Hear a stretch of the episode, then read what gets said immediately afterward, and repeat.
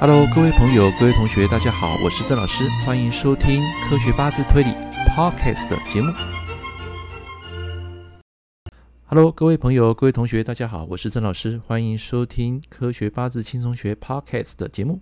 那么在今天第一讲啊，我们要来讲为什么我要来出这个节目啊？目的啊，就是让大家知道现在的八字跟传统八字啊到底有何不同。那么从这堂课啊，你可以知道啊，在五行八字。啊，所验证的这些实物的经验啊，跟传统八字比较起来，它到底有哪些地方可以值得去研究的呢？那么从这堂课啊，啊，请听我娓娓道来。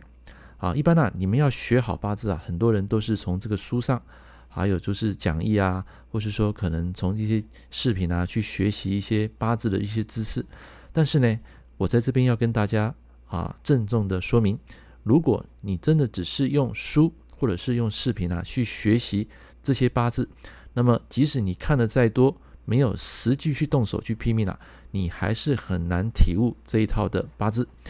那因为我在这一行已经有二十年，所以我非常能够认同啊，实际的一个拼命跟你在这个所谓的纸上谈兵会有很大的落差。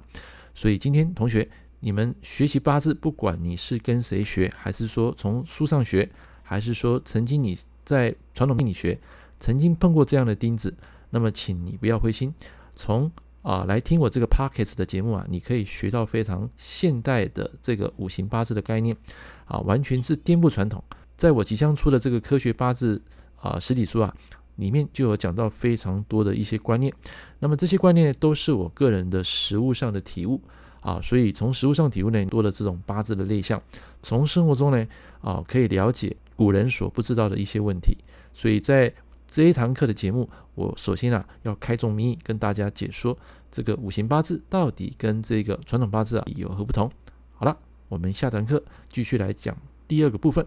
拜拜。感谢您收听本集的 Podcast 的节目，也希望你从这个单元学到更多五行八字的观念与知识。我是郑老师，我们期待下一堂课见，拜拜。